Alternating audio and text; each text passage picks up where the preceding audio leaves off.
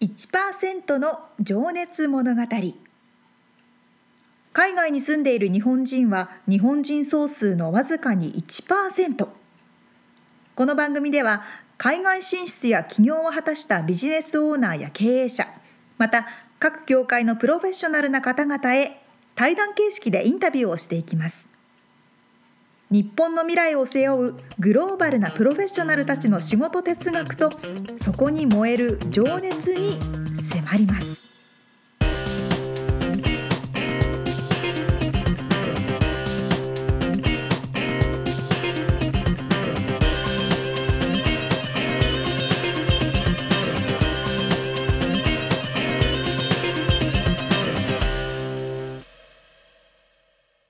こんにちは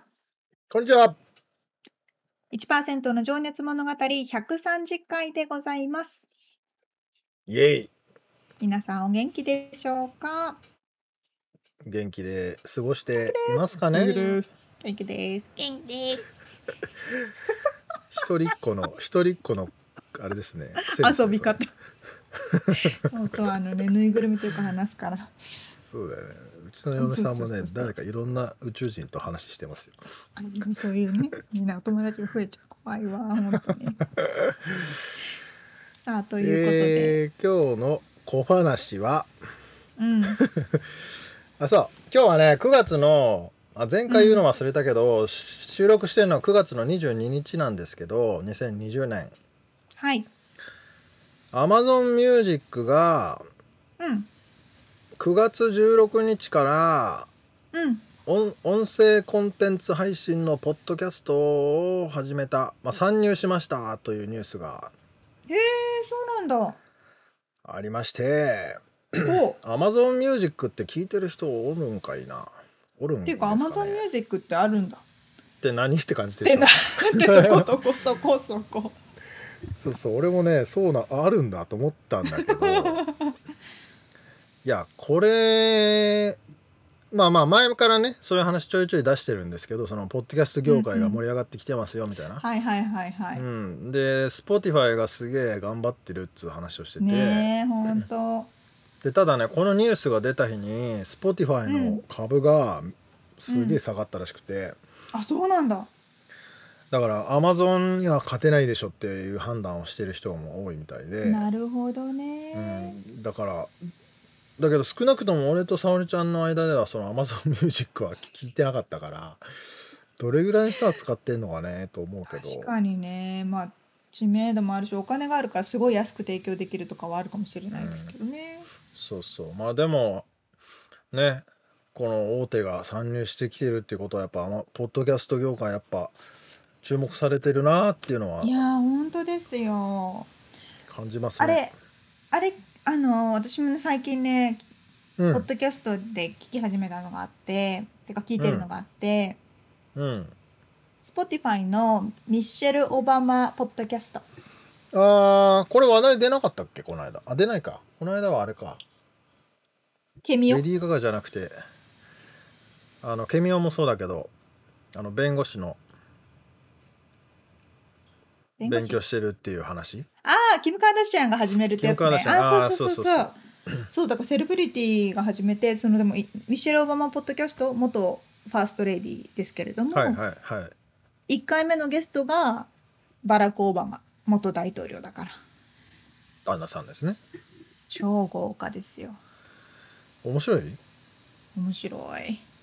あーどんな話してんので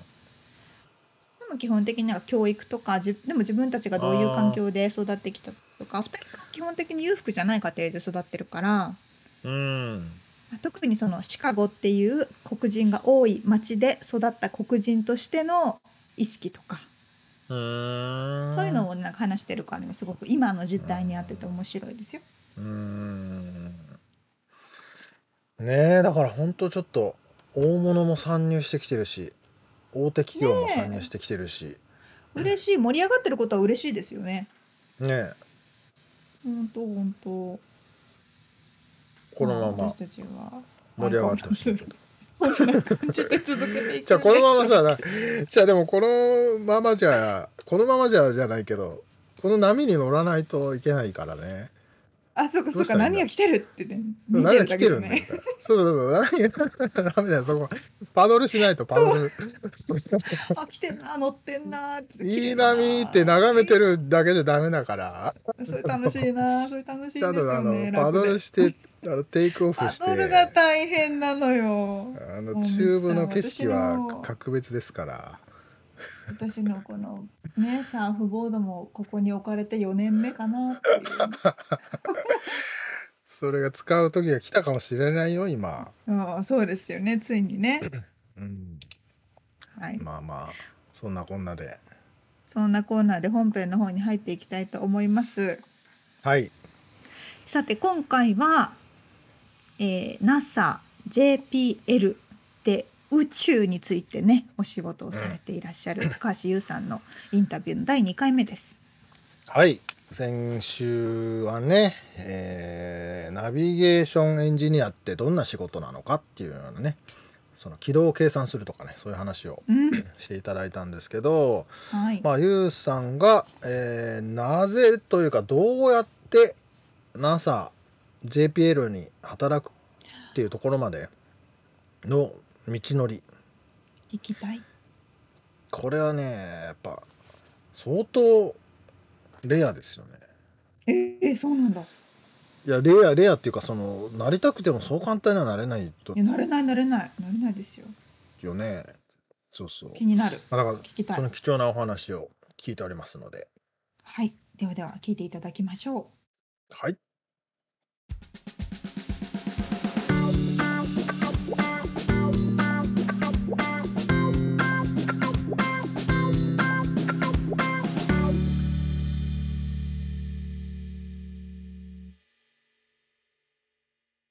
幼少期からちょっと今の仕事に就くまでの経緯をねざーっと聞いていきたいんですけど、はい、まずあのお生まれが東京都、はい、えー東久留米市出身そとういうでこすとでいただいてましてそうです。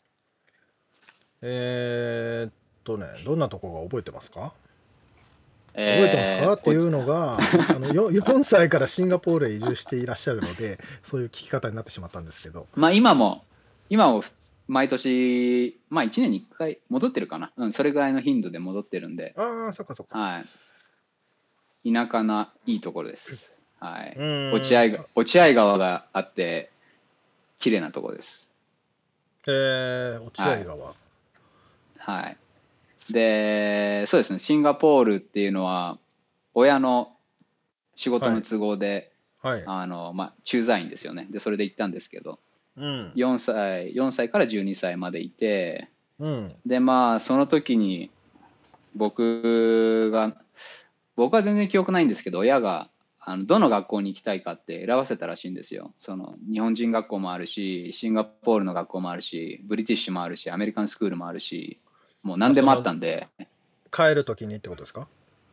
帰るあの幼稚園から小学校に上がる時ですねああなるほどどのはいはい学校にどの学校がいいいんだって聞かれた時に僕はなんか外人は嫌いだから日本人学校行くって言ったらしいんです よねそれ何歳だろそれ多分5歳ぐらいですねう ?5 歳ぐらいかな。あーそうなんだ。 あじゃあ日本人学校もチョイスの中にあったんですね。そのはいその当時はもうバブルの終わりの方だったんで日本人めっちゃいましたからねああ、80、えっ、と90年か90年ら頃か,、うんから98年までいてそっかそっか、はいじゃあ、え、じゃあ学校行っても日本人ばっかりってことですかそこは。もう日本基本的には日本人だけですねまあ英語の授業がちょこちょこってあったぐらいで別に会話できるわけじゃないしあじゃあはい普通に日本語で生活してた。そうですそうですもう全然英語喋れなかったですね当時まああまあなんか日本に住んでる子に比べてななんて言うんですかねー、英語まあ聞いはたりはしますよね。うん。はい、聞いたりとかそのもちろん今の方が英語は英語は流暢ですからなんかそういう、なんて言うんですかね真面目な会話ができるほどではない、うん、まあ家族リスニングもは別に、はい、リスニングは別にそんな苦手意識とかそういうのはなかったですけどうーん、そっか。まあ、かか家帰ってきても日本語ですもんね、それはね。そうですそうですだから普通の日本人の生活しててだかうらーんまあちょっと後悔してると言っちゃ後悔してるかなもしそこであそうなのうんうん、海外のねあの教育システムだったら僕は結構こっちに来て英語は苦労したのであのうんそういうことはなかったのかなってまあうんないものねだりになりますけど、うんはい、そっかそっかその時ってなんか夢とかありましたか夢はみんなサッカー選手でしたね僕も 含め J リーグの開幕を見てたのでああその頃ねみんなそのサッカー流行ってたな、僕野球部でしたけどね、あそうでサすッかカー部の方がモテるんすよだい ぶ野球部はねプリケツとか言われてねもうあんまモテないからねいやだからなん羨まかしかったまあ実際にそんなね、まあ、多分その時の小学生に聞いたら50%ぐらいサッカー選手なんじゃないです かねサッカー選手かや野球選手まあか、野球選手もいましたけどねちらほらね、まあ、そん多な、分ねそんな世界だったら成り立たない ので50%がサッカー選手みたいなそうですね、そうですよね。うんじゃあ、ずっとサッカーに飽き暮れてたって感じですか。小中あ中学校、そうですね中高はサッカー部でしたねうん。でもなんか勉勉強も好きだったんで別にサッカーだけやるって感じでもなかったんですけどうん。好きっ勉ていうの強かなは別ちになんなかみ好にどういうことが好きだったんですか。きっていうのも違うななんかできないことはないからやるっていう感じですかね、ん。なんかやめる理由がないっていうか、うん。はい、なんかもともとでき。ることはやる性格だったので、まあたまたまもう全然勉強できない人間だったらやめてたかもしれませんあけどあ。まあ楽しかったんでしょうね。どっちも。サッカーも楽しいはし、い勉強も楽しいし。まあ親も勉強親にも勉強しろとか言われたことないな多分ええ ー。まあ、じゃあ。まあ自由にやってましたねなんかでも得意、やっぱ理系が得意だったんですか。そうですね逆に言うと国語とかは全然できないですねああ。得意とか不得意って結構あのー相対的なことだと思うんですよはいはい。あのー自分の中でこっちができないと普通の普通にしかできないことも得意に思えてくるっていうかあ国語とかがね古文とかそういうのがもう全然ダメだったんでそれはの何記憶するのがいやなんかね論理がないんですよねあなんかあー例えば社会とかもなんかすごい僕は今は別に抵抗ないですけどうんた例えばなんだろうなあこの前誰と話してたんだっけなんかその昔のあそうだあれだ征夷大将軍とか言うじゃないですかはいいきなり出てきますよねはいそういう単語がいきなり、はいはいな何か前何触かれもわなくそうな何かわかんないんですよはいはいはいそんな普通に暮らしてるその中学生がそんな単語を日常で聞くわけないのでうん何かわかんないんですよねこれがうんそれとか老中とか出てくるじゃないですかうんな何かわかんないんですよこれが そうねだからなんかいきなり数学で言ったらもうなんかいきなり高等数学を教えられててうんそれが何っていうデフィニションがまずないんですようん国語とかもなんか読んでくださいって言われて、うんまあな多分何を読むのみたいなしゃ歴史とかもねもっと細かくあのストーリー立てて話してくれたらもしかしたらそういうのが分かりやすいかもしれないですけどああいう教科書っていきなり出てきますもんね本当に。そうなんですよだからなんかその全体的なパワーバランスとかなんかそういうのがもうちょっと、なんていうんですかねはいはい本当基礎からこう整えてあげれるような教育がなされてたら僕は多分そういう学問好きになったんだと思うんですけどうんで数学とか物理とか科学ってそこからやってくれるじゃないですか初めからはい 1+1 は2ですよとかんそういう、簡単なところ掛け算っていう概念がありますよとか、そういうもう本当に初めから教えてくれるんでちゃんとやってれば、ばちゃんとやってれば分かるんですようんでもなんかうこんう完成完成形が授業でその歴史とかでポンって出てくると何これってなっちゃうからら、そうですよねなんかなんとなくわかりますあ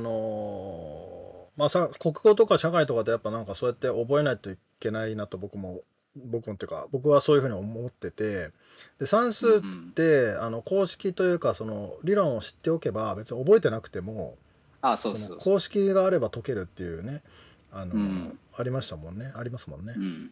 うんはいそうそういうのがじゃあそうなんだ嫌嫌だったんですかじゃあ国語とか社会とか。嫌でしたねなんかもうどこからスタートしていいか分かんないっていうかそうだから何が分かんないかも分かんない状態になるじゃないですかああそうかそうかそう かそうね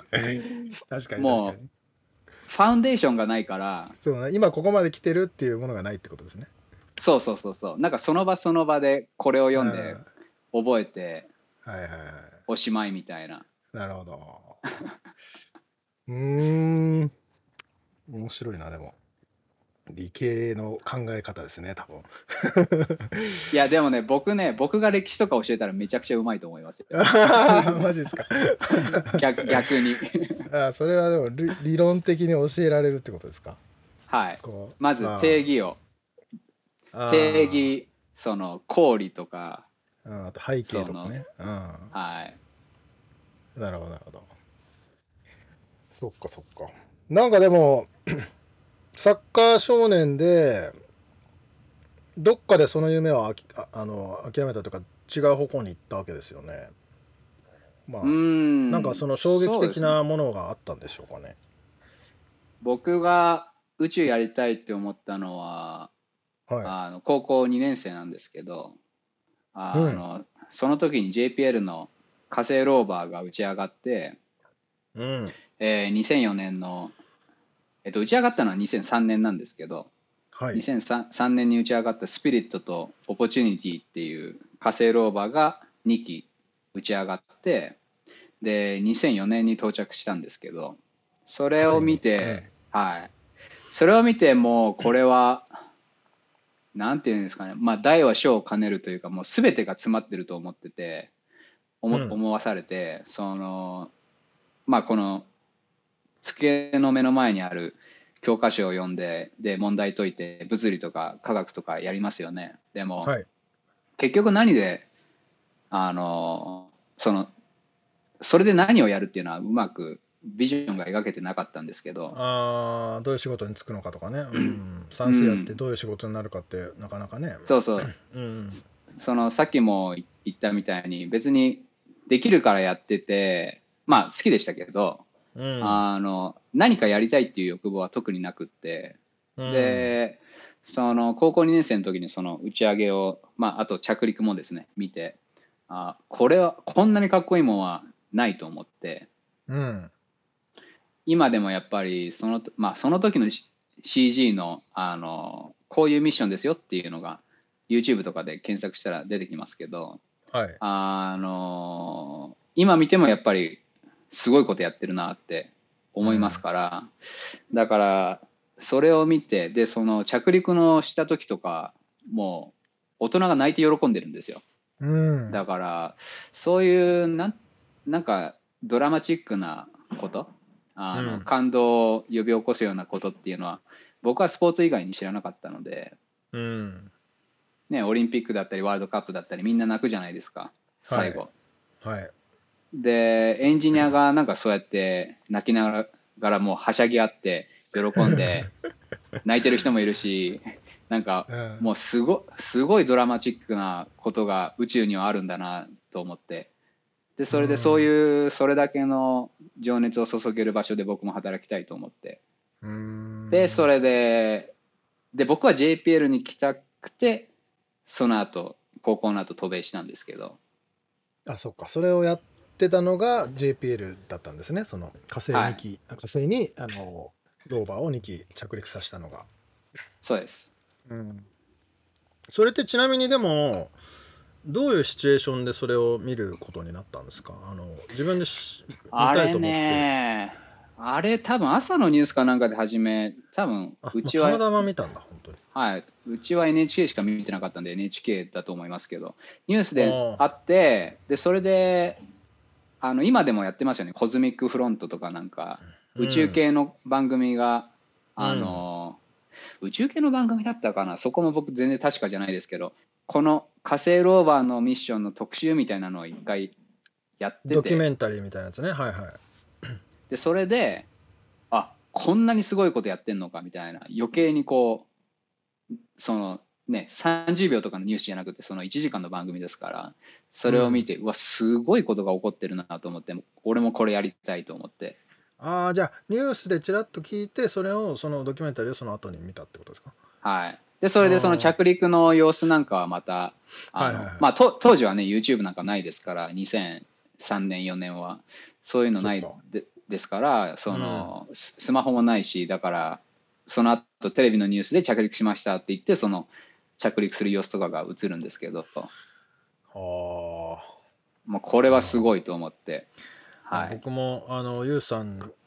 にね、あの、 話す前にちょっと見ようと思って見ましたけど、結構鳥肌もんですね、本当に。 あの、はい大の大人がこんな喜ぶんだみたいな ね、 あの涙流してね。そうそうそうそううんそっかじゃあもうそこらは本当にだから集大成って言われるようなその人間のこの知識とか知恵とか全部詰まってるっていう風に感じたってことなのかな。うんうん、もう全部数学もう数学がないとダメだし物理がないとダメだし、科学がないとダメだしそのそうほ他に生命ね地球以外に生命体がいるのかとか言ったらバイオロジーとかも関係するしああそうですね。もうでそこのお金はどう捻出するのかとか言ったら経済とかねうん。ああそうですね。ももう全部入ってないとできないんですよね。本当だかだ。ら、うんもうこれこれをやれば何かなんていうのかなステップアップして違う人間になれるかもしれないっていうような違う 期待も。はい まあでも本当期待もありそうね。うん、なんか命かけてやれるようなでかさですね、本当に。は なるほどね。でもすごいな。それを高2で、まあ高校の時はちなみに日本に帰ってらっしゃったんですよね。シンガポールかいら。そうでですす。うん。はいそうです中高は日本でしたで、そこで高2でその衝撃を受けて、そこからもう一直線ですか。ブレることなく。うんうんブレることはなかったですねただこっちに来てから、あのアメリカ人じゃないと仕事できないことが分かったのであの来たっていうのは高校卒業されて、あそうです大学でこっち来てはい、うんアメリアメリカ人ってもうすぐインターンしたがるじゃないですか、はい。ね、夏休みとか使ってもう楽夏休器休みんでイン長長いですからね。うんあ楽器休んでインターンする人もいるし、いやなんかかお前そんな能力ないだろってやつもインターンしたがるから あれはあれで困りますけどまあだからそれで自分もあれしなきゃいけないのかなって思っていろいろ調べてたらやっぱりアメリカ人じゃないとダメっていうのが、航空産業は、うんあの規制があるのであのあそのき日本語でセキュリ言っテたィら的なこともあるのかな。あそうですそうですそうですそうですうんうんはいでそれで参加できるのは、まあ、基本的にはアメリカ人なんであのあれこれやばいと思って全然うん、 その全時はビザ然で知らなかった行わてた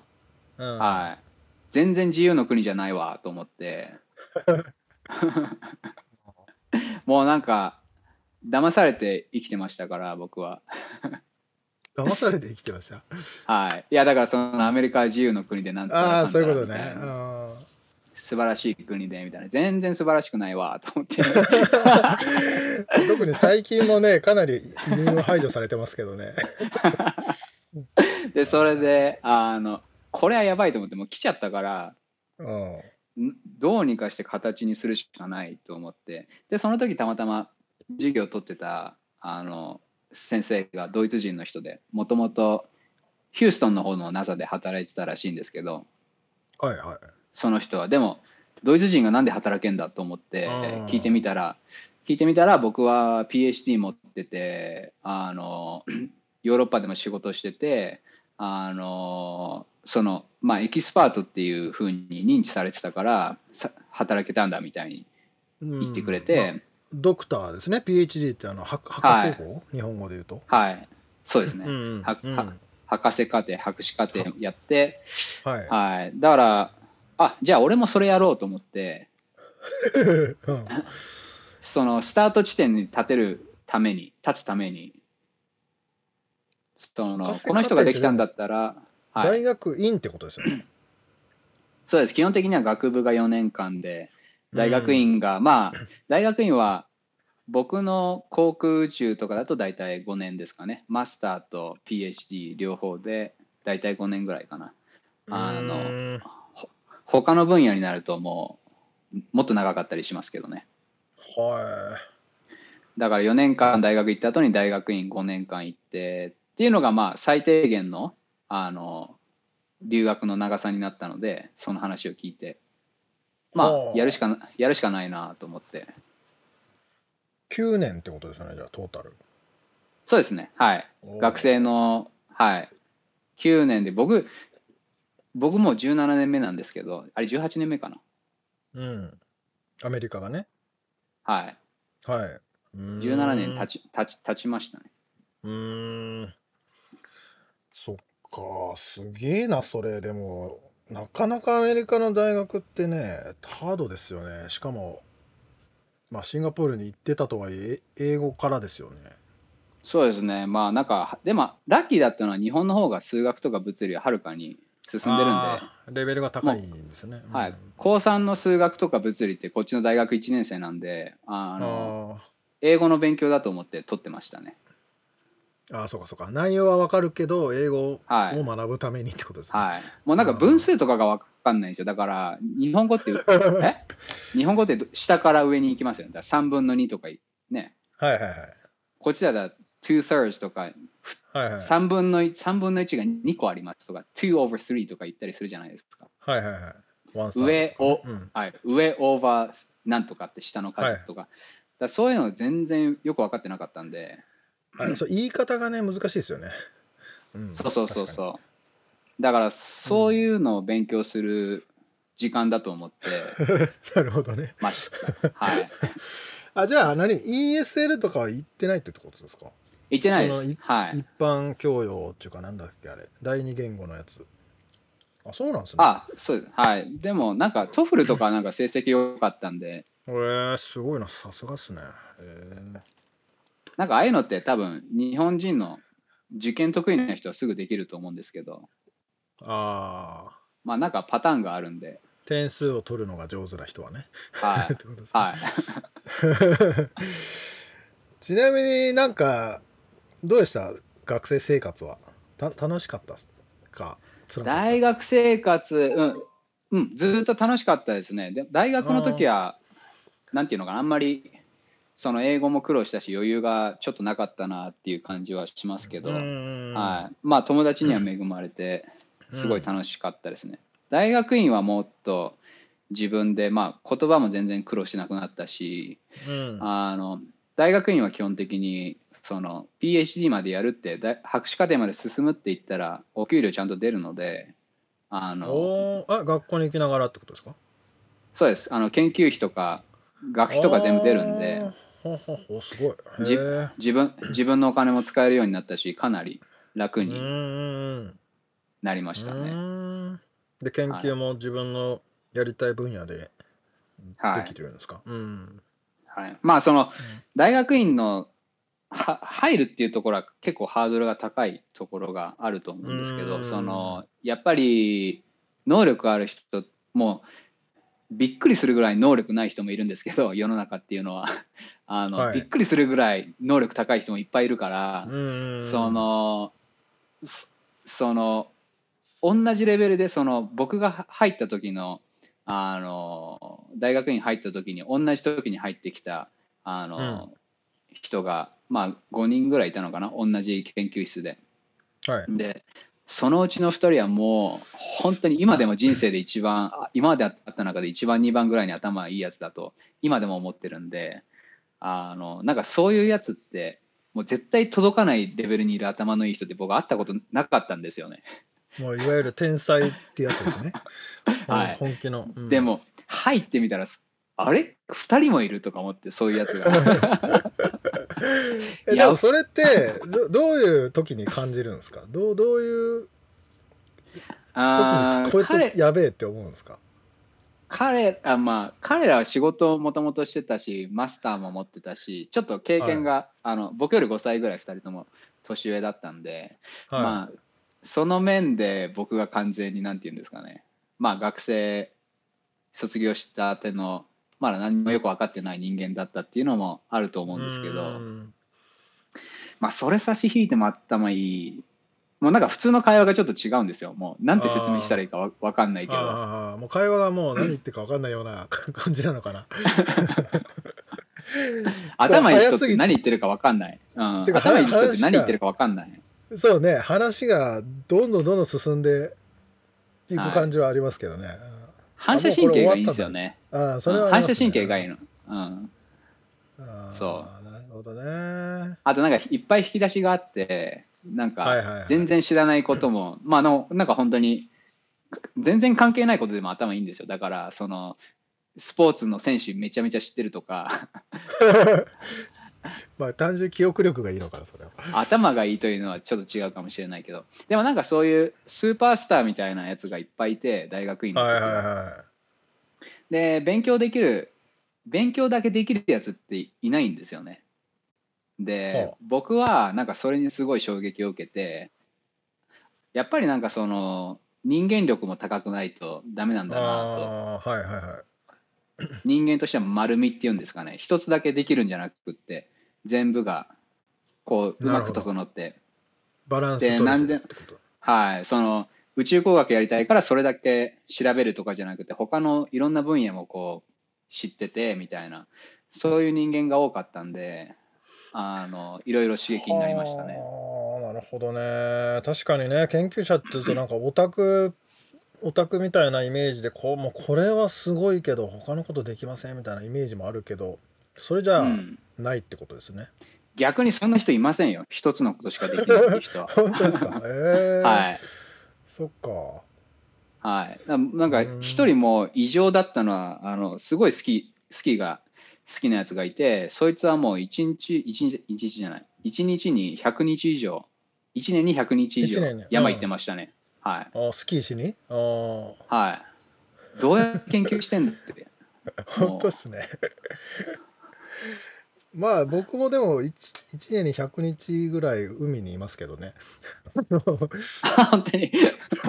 そんな感じかなサーフィン大好きな。まあまあ多分そもっと言ってる人もいると思うけど。まあただそれをやりつつも研究もしてるってことですよね、その人は。そうそうですそれはすごいな。えー、そっかそっか。まあでもじゃあそれで 9年学んで卒業されて、その後も直で JPL ですかはいそうです僕はあのーラッキーなことにその研究とかで仲良くなったボスが僕の研究を気に入ってくれてうん。でそれで、はい、雇ってもらいましたねそれはちなみに何あの、インターンでいの時にインターンも一回やったんですけどその学、はいあの研究研究してるとあの学生でも発表しなきゃいけないんですよ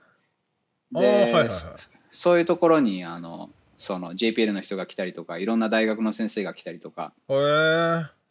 そういうのがあるので。発表の場があるんですか、そのスピーチっていうか、そのなんかあそうです、そうです。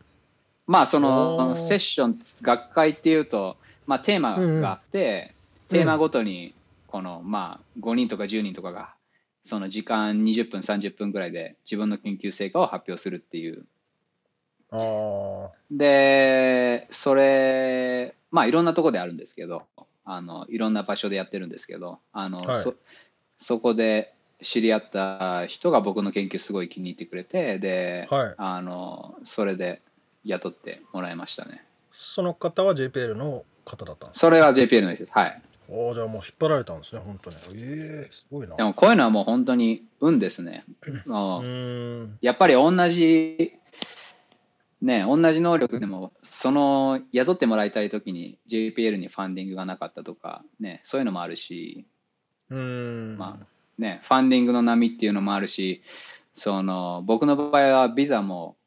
ね、いろいろいろあったので、外人だからその、このミッションにしか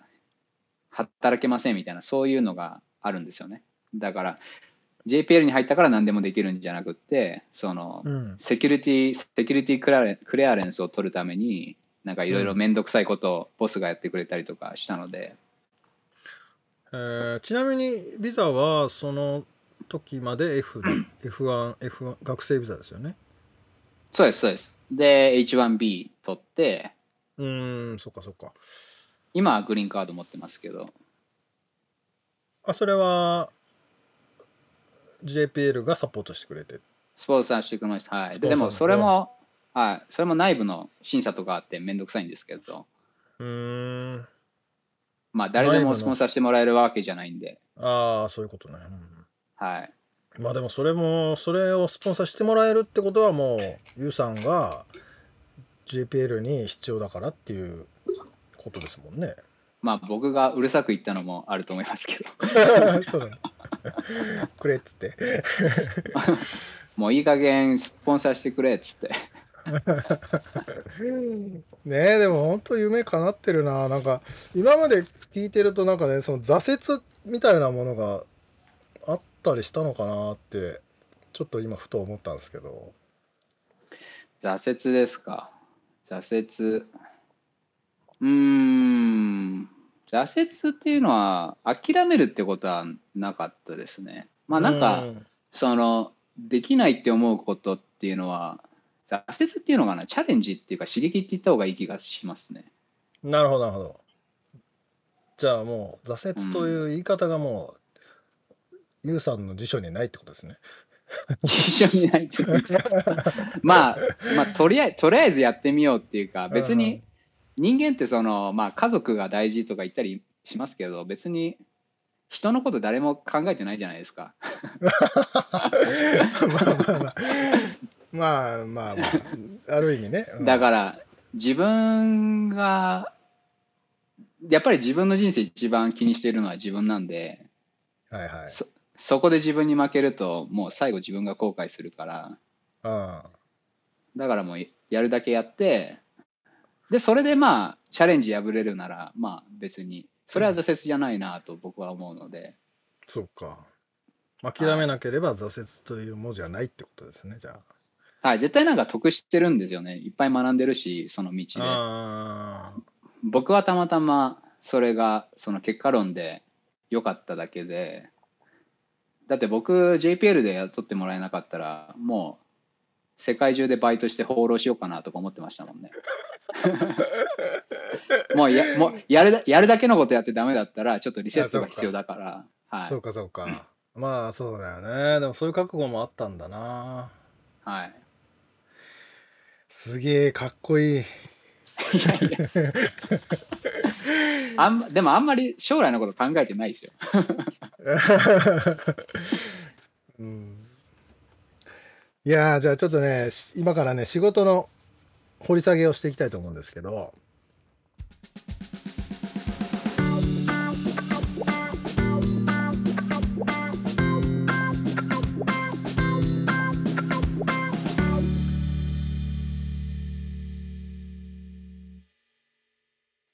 ね、幼少期シンガポールで過ごされてたんですね。そう4歳からね12歳までっておっしゃってましたね、なるほど、なるほど。まあでもそういう意味ではね、感覚が国際的な感覚をお持ちなんじゃないですかね。まあ、ただね話してたけど日本語で普通ふほぼ生活してたって言ってたから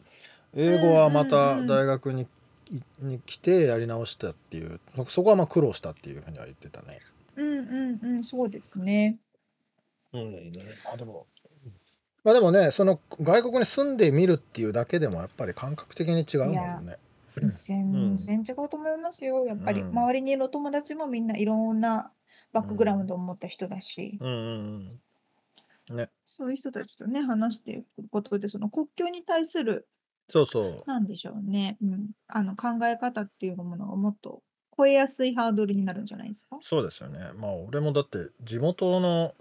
チャリンコで行けるぐらいのことがもう世界の全てだと思ってたもんね。 まあいもやうちょっとか。まあいや もうちょっと大きかったかほんな。とあうねん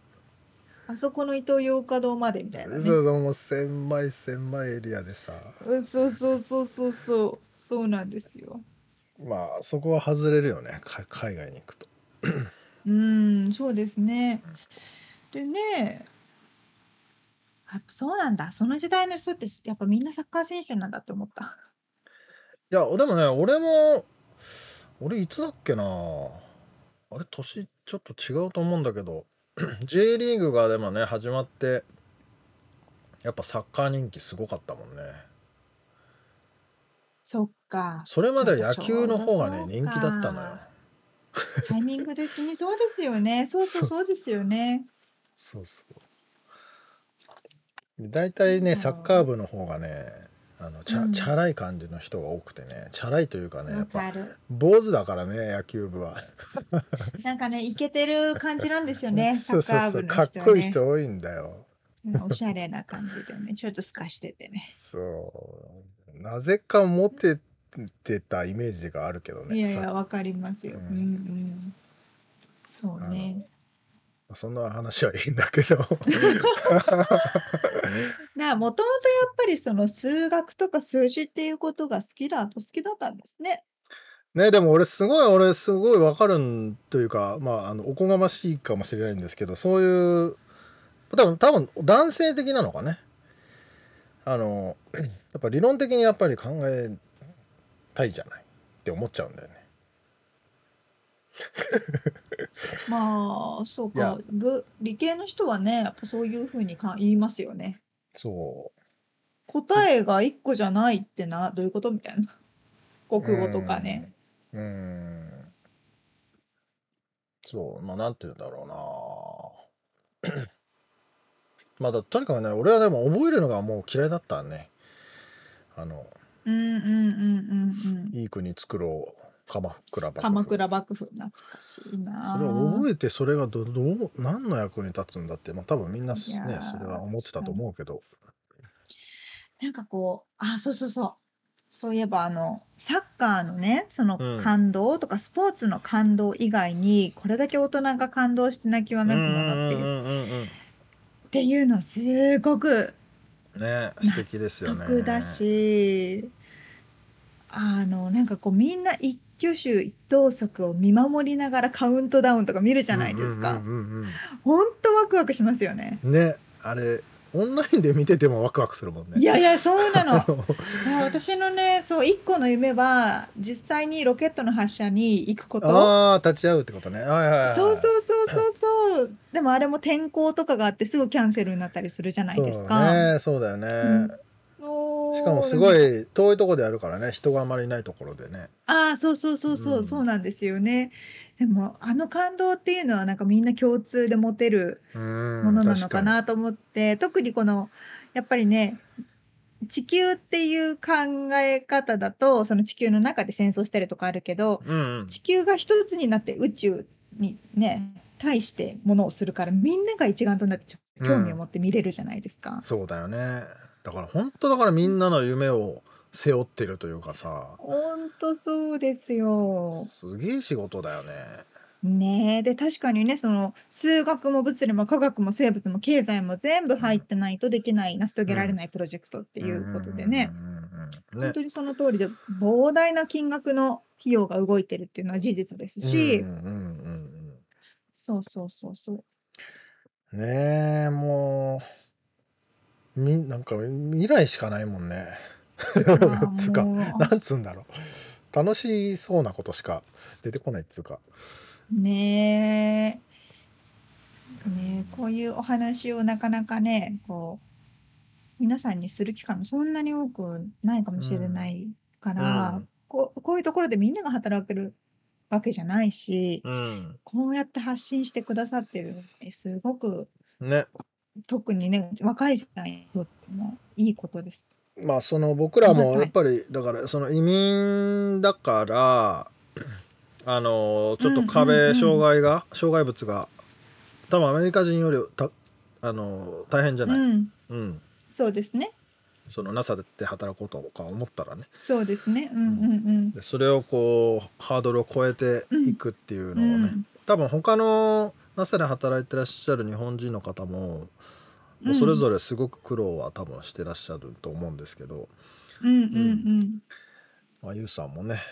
最初はまあ知らなかったって言ってたけどそのインターンすらできないっていうねあのアメリカ人じゃないと、うん。ねえ、本当。なるほどね。まあそのね僕らもまあ沙織ちゃんもそうかもだと思うけどみんなやっぱりそこは苦労するところで、うんうん、ただそれをうですねうん、苦労してでもやりたいことがあるっていうのはね、うなんかん、こう嬉しいっていうかなんつうんだろうね聞きまあ、やりがいはある、聞き応えがある。しそうね、、そうですすね。うんうん。いやー面白い。はい、で、ではでは次はどんそなれで次回はどんな話です？そうねまあゆうさんがそう苦労して今のその仕事のポジションを得てうんその後ですねまあその仕事の姿勢とか、うんえーち哲学 うん。い嫌なことも一応聞いてますけどおおはいはい。とかね、えーそんな感じかな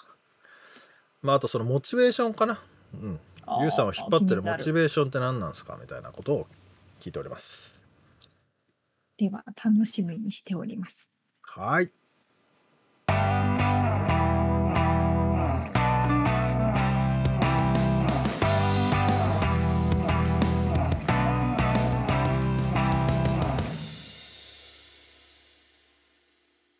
リアルアメリカ情報よっこのコーナーではロサンゼルスから最新の生活ビジネス情報をお届けしてまいります。はい今回は、うんコロナ禍で整形が増えてるぞって話。整形うんあ美容整形ですかそうそう美容整形。うんうんうんうんまあ納得ですよね。うんうんうんうんうんうんだって人に合わないし。そうねそうそうそうそう今のうちに今のうちに人に会わないじゃんっていうのが多分私たち日本人がパッて一番最初に思い浮かぶ理由だと思うんですけどはいアメリカ人っていうかアジア圏以外の人が2個目に思い浮かぶのがうんだってマスクつけられるじゃんっていうことだと思うんですね。あーそうそうそうそう。まあそうねこのコロナになる前はマスクしてる人いなかったもんね本当にそう多分ね人生で一回も使ったことないっていう人がほとんどだと思いますよ。やーリねアルに入院した時しかつけたことないとか入うん入院しててもつけないとかね、うんまあその肺気管系の病気だったらもしかしたらねまああとドクターはつけてるかもけどねそうですねその、うん医療従事者の方以外でマスクをつけるっていうことってほとんどないから、まあ、そういう意味ではすごく貴重な機会として使おうじゃないかっていうことでうんなるほ増どえてるみたいでしてうんでですねはあ増えている場所と場いうの所がそうそう箇所顔あーの箇所ああその手術を顔っていうかまあしている箇所手術の箇所っはいはいはていうのがいはい、マスクで隠れるので、あのね、目とおでこに集中してるんですって。目とおでこえもうどういマうこスとクで隠れちゃうから、目が隠れ出てないるところを、うん、マスクで隠れちゃうから、あーそういう出ことているところを、だけをやろうっていうか、むしろそこちゃんとお金かけておしゃれにしようって思うんですって。そっちか。逆の発想だけどな、俺は。マスクで隠せるから、顎をちょっとやっとこうとか、うん鼻をうんうんうん。やっとこうとかあ。あ、確かに確かに。そういうのももしかしたら、あの、お大きな手術はいはい、はい。とかだとね、術後、包帯巻いたりとかしなきゃいけないから、そういう意味では大きいマスクで隠せるっていうのでやる人も増えてると思うんですけど、なんかね、きある記事によるとね、あのーマスクで隠れるから、うん。うん。隠れてない部分をおしゃれにしたい、綺麗にしたいっていうことで、簡単にできるボトックス注射ああ、そういうプチ、そういうプチ整形の目とおでことかがすごい増えてるんですって。なるほど。まあ確かにあの、マスク美人とかね、あーそういう言葉があるのか知らないけど、なんかまあまあまあね。目だけを見て、あ、この、この目はきっと綺麗みたいな。きっと可愛いみたいな。まあ確かに隠れちゃうからね。じゃあでもさあのさアラブの方の人とかさあの中東の人のうんうん、うん。女性ってさ、目だけで確かに。しか出てない人たちいるじゃないそうだ宗教的な理由で髪の毛も隠しそてう口元も隠してって人多いですよね。で彼らはやっぱりその目で勝負だもんねそうか、なるほどね。それと同じような感覚なのかねそうですね。うん確かけにどこれ確かにマスクマスク外した時にでもああれってななるじゃんね当分外さないうん前提。マスクデフォルトっす か一緒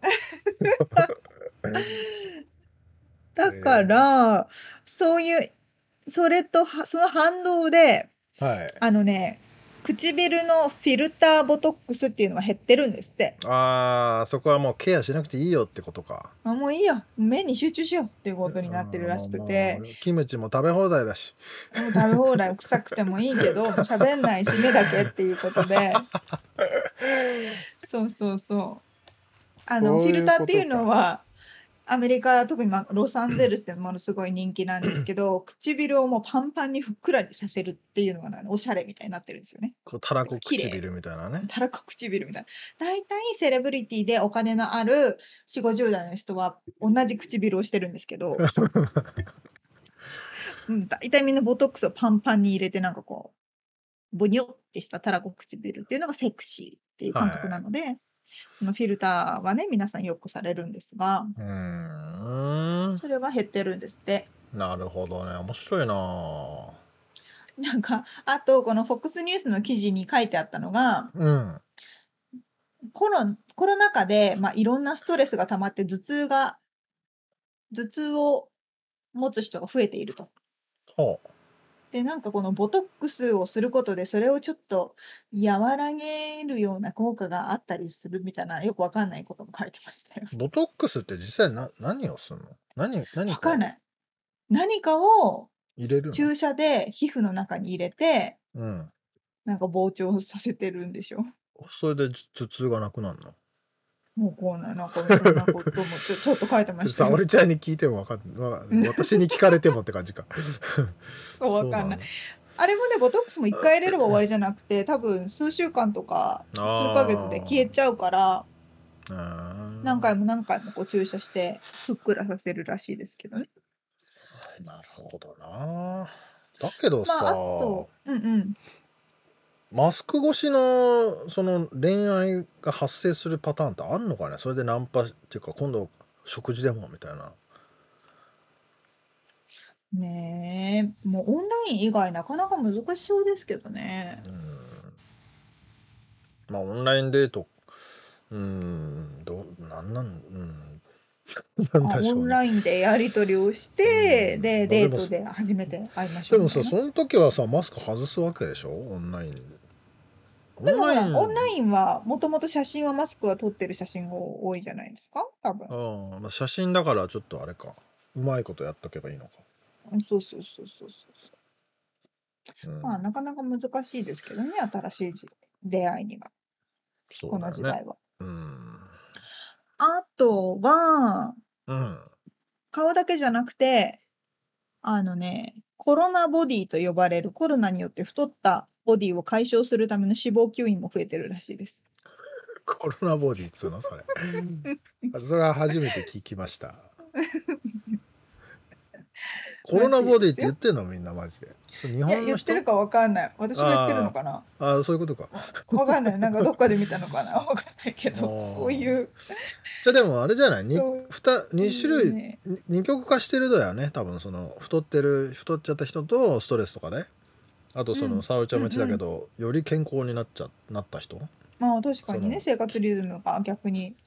そとうなった人もいるかもしれだっないて。生活が一応多分コントロールしやすくはなってるじゃない自分の、まあね、うん、その通りですね。ね、強制的にね残業ししなきゃいけないとかそういうのはなくなってるわけでうさんうんうん、確かうにん確かに。そうですね。うんまああとはでもうちに友達とかがやろうかなって言ってたのはこの際にレーシックしようかなとか、へえまあ、あのコンタクトあそうか手術後のかなんからそうそうそう手術後はずっと眼鏡してなきゃいけないしでもこの期間だったらそうかそうか人に会わなくていいとかあとはまあ矯正とかもね表なにるほどね見える矯正だったらやっちゃおうとかもあるかもしれないですし。ああそうかそうね歯とかもあるしね、あそうそうそうそうそう特にねマスクで隠れるから。あああそうねはとああそうそういうビジネスはまあ、うん繁盛繁盛してるっていうか、してると思いますそうだねうん、ただやっぱり化粧品とかは使わなくなあっー逆にそうだよねそうそうそたしそれこそ口紅は本当に使わなくなっちゃうからううんものすごく減ってると思いますよ需要は。うんそうそうそうだねでもやっぱりねそう同じ業界の人と話しててもねそのお客さん自体がやっぱりシフトしている感はすごくガガガガッとなんかずずれてるっていうかねこうこの業界はダメになっちゃったけど、このこの業界は上がってるっていうで全体は変わってないってんいうんううんう感じはやっぱ受けるんで、うん、そういうのもあるんだろうね、そうですね。うん、顔顔一つとってもね。そううんということで今回のリアルアメリカ情報はコロナ禍における整形の増加をお伝えしました。うん、なるほど。